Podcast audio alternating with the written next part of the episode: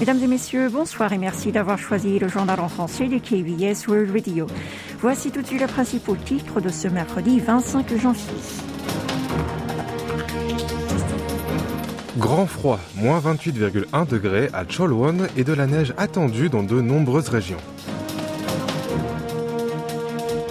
Yoon Sogol s'attend à un deuxième boom au Moyen-Orient. Washington préoccupé par un nouvel essai nucléaire nord-coréen. Les importations de kimchi atteignent leur niveau record.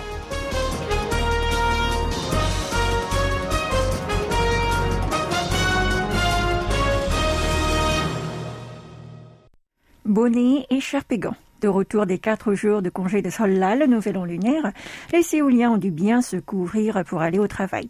Car ce matin à 7 heures, le thermomètre est descendu jusqu'à moins 17,3 degrés dans la capitale. Selon les archives de Météo Corée, depuis 1904, on ne compte que 173 jours où le mercure est tombé à moins 17 à Séoul.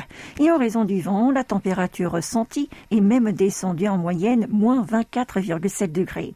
Au même instant, les habitants de Et ceux de Chorwon ont vécu une vague de froid encore plus forte, puisque le thermomètre a chuté jusqu'à moins 17,7 degrés dans la ville du centre et dégringolé jusqu'à moins 28,1 degrés dans le district du nord-est. Les régions du sud ne sont pas épargnées non plus par ce grand froid en provenance de Sibérie.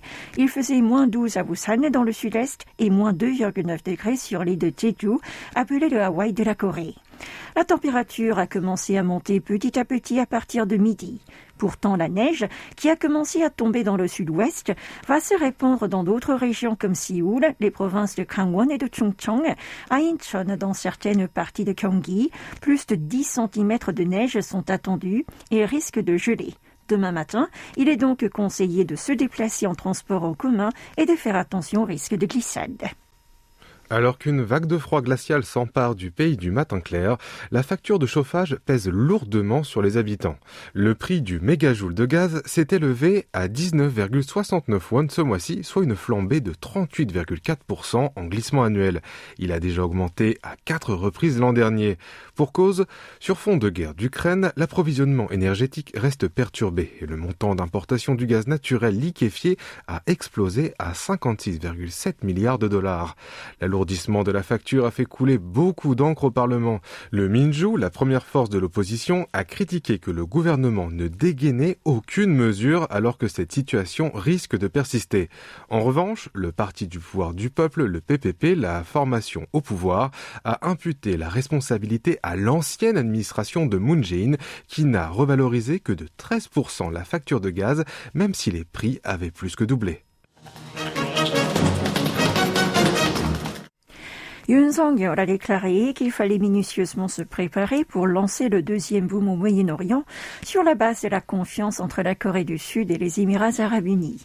Il a tenu ce propos aujourd'hui en présidant le Conseil des ministres à Yongsan. Selon le chef de l'État, pendant le rassemblement avec des PDG du monde entier à Davos, il a affiché la volonté du gouvernement pour créer un environnement favorisant leur investissement et a demandé d'investir davantage dans le pays du matin clair. Le président a souligné que l'essentiel était d'aménager le système pour l'adapter aux standards internationaux pour attirer les placements étrangers et soutenir les entreprises sud-coréennes dans la compétition. Yoon a ainsi réclamé au ministère concerné d'élaborer rapidement des mesures de suivi liées à une plateforme d'investissement coopératif entre Séoul et Abu Dhabi. Il compte s'en charger lui-même à travers les réunions sur la stratégie des exportations et la dérégularisation. L'ex-député Na Gyong-won a fait part ce matin de son intention de ne pas se présenter à la course à la présidence de sa formation, le parti du pouvoir du peuple, le PPP. Elle aurait pris cette décision à cause de conflits avec le bureau présidentiel de Yongsan ainsi que de la protestation de certains élus. Lors d'une conférence de presse, Na a donc déclaré qu'elle retirait avec courage sa candidature de chef du parti présidentiel pour ne pas susciter d'inquiétude auprès du peuple sur le clivage et la confusion au sein de la formation voire pour se diriger vers l'harmonie et la solidarité. Elle a souligné qu'elle remplirait sa mission d'être un membre éternel du parti pour soutenir ce dernier et rétablir la confiance d'une plus grande part de la population. Et d'ajouter qu'il ne faudrait pas rater cette précieuse opportunité de pouvoir améliorer la vie des citoyens, restaurer l'état de droit et l'ordre constitutionnel suite à un changement de gouvernement. Cette décision a été prise 12 jours après que le chef de l'État l'a révoqué de son poste de vice-présidente de la commission présidentielle chargée des politiques du vieillissement de la société et de la faible natalité. À ce sujet, la femme politique avait déclaré que la révocation n'aurait pas été réalisée par la propre volonté du président de la République, sous-entendant une pression de la part de députés de son propre parti. Ainsi, une cinquantaine de députés, euh, dans leur tout premier mandat, s'y étaient vivement protestés et ce comportement aurait poussé Na à jeter l'éponge. L'ancienne élue a indiqué qu'elle souhaitait un véritable succès à l'administration de Yoon Suk-yeol. Na, largement favorite dans les sondages, à la tête du PPP, aurait décidé de retirer sa candidature après une longue réflexion et de rencontres avec de grands pontes de son parti, dont Lee Ho-chang, ancien premier ministre, jusqu'au dernier jour des vacances du Nouvel An lunaire. Par conséquent, les députés Kim Gi-yeon et Han Chol-soo se retrouveront pour le duel de l'élection du nouveau chef en mars prochain. Vous êtes à l'écoute du journal en français sur KBS World Radio. Washington s'est déclaré de nouveau préoccupé par l'éventualité d'un septième essai nucléaire de la part de Pyongyang et a réaffirmé sa volonté de poursuivre son étroite collaboration avec ses alliés. Lors d'un briefing quotidien le 24 janvier, le porte-parole du département de la Défense a fait part de la préoccupation des États-Unis concernant les préparatifs que mène actuellement la Corée du Nord en vue d'effectuer un nouveau test atomique. Ce serait un acte déstabilisateur pour la région et nous continuons à surveiller cela de près, ajouté Patrick Ryder, avant d'affirmer, face à cette éventualité, nous travaillons en étroite coopération avec nos alliés et nos partenaires. Interrogé pour savoir si les USA souhaitent que la Corée du Sud joigne ses efforts pour soutenir Taïwan en cas d'invasion chinoise, le porte-parole du Pentagone a indiqué qu'il ne répondrait pas à une question hypothétique. Et nous enchaînons avec un tout autre sujet. Dans la nuit de mardi et mercredi, un navire transporteur de 6551 tonnes a fait un naufrage à environ 148 km au sud-est de Sogipo de l'île de Jeju. Bilan provisoire, 14 sur les 22 membres d'équipage ont été sauvés et 8 sont toujours portés disparus. La garde côtière de Jeju avait reçu vers 1h50 du matin un appel de détresse du navire dans les eaux situées entre les zones économiques exclusives du pays du matin clair et du Japon. Le bateau transportait 14 Chinois et 8 Birmans.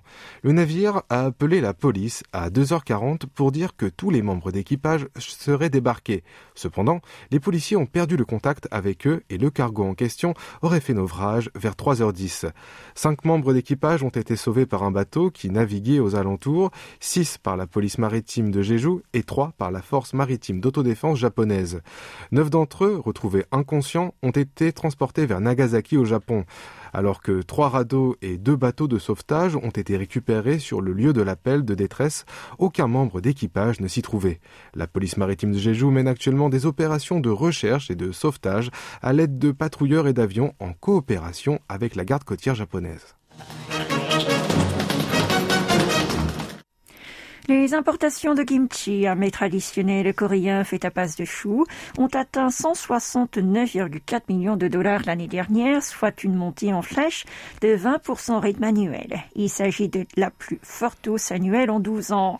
Ce phénomène s'expliquerait par la hausse des prix des matières premières du kimchi, ce qui aurait abouti à celle de la demande pour des produits moins chers en provenance de Chine.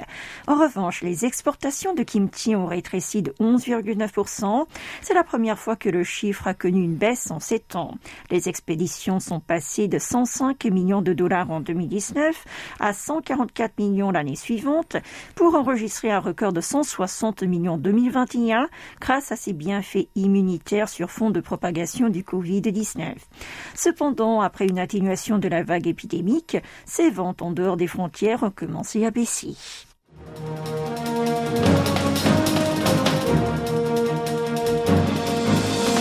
C'est la fin de ce journal présenté par Oh Hayang et moi-même Franck Atlani. Merci de votre attention.